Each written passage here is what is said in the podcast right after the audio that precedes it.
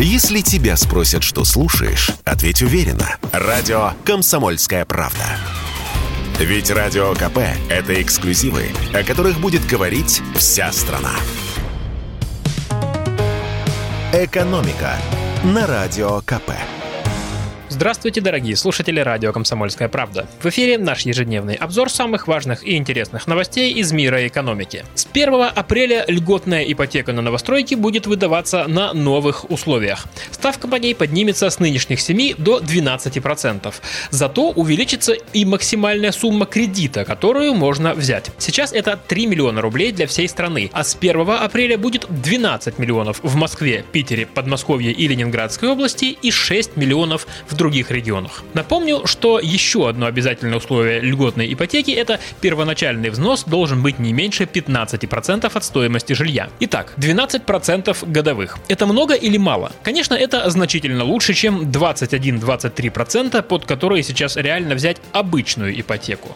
Но, конечно, гораздо лучше, чем 6,5 или 7%, под которые ипотечный кредит было реально взять еще в прошлом году. Фактически мы вернулись к условиям господдержки 2015-16 2017 годов, когда льготная ипотека выдавалась именно под 12%. С тех пор реалии, правда, сильно изменились. Мы не только узнали про то, что ставки по ипотеке бывают ниже 10%, но и выросла стоимость жилья. И некоторые потенциальные покупатели квартир сейчас вздыхают. Спасибо, конечно, что для Москвы и Питера лимит подняли до 12 миллионов, но 12 миллионов для Москвы это теперь однокомнатная квартира или очень и очень скромная двушка. Важный вопрос, что теперь теперь будет с ценами.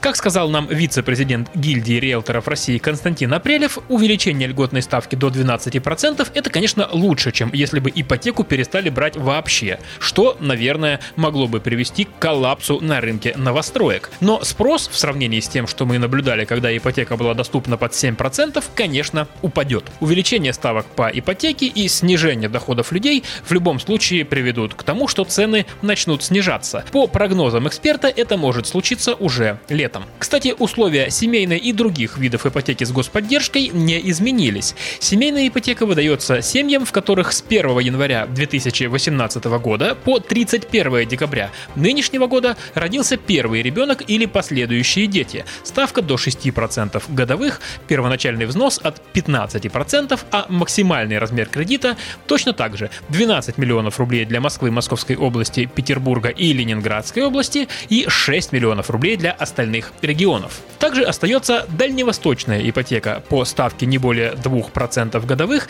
и сельская ипотека под 3%. И в завершение о хороших новостях для российского бизнеса. Глава правительства Михаил Мишустин подписал постановление об освобождении IT-компаний от плановых проверок на три года.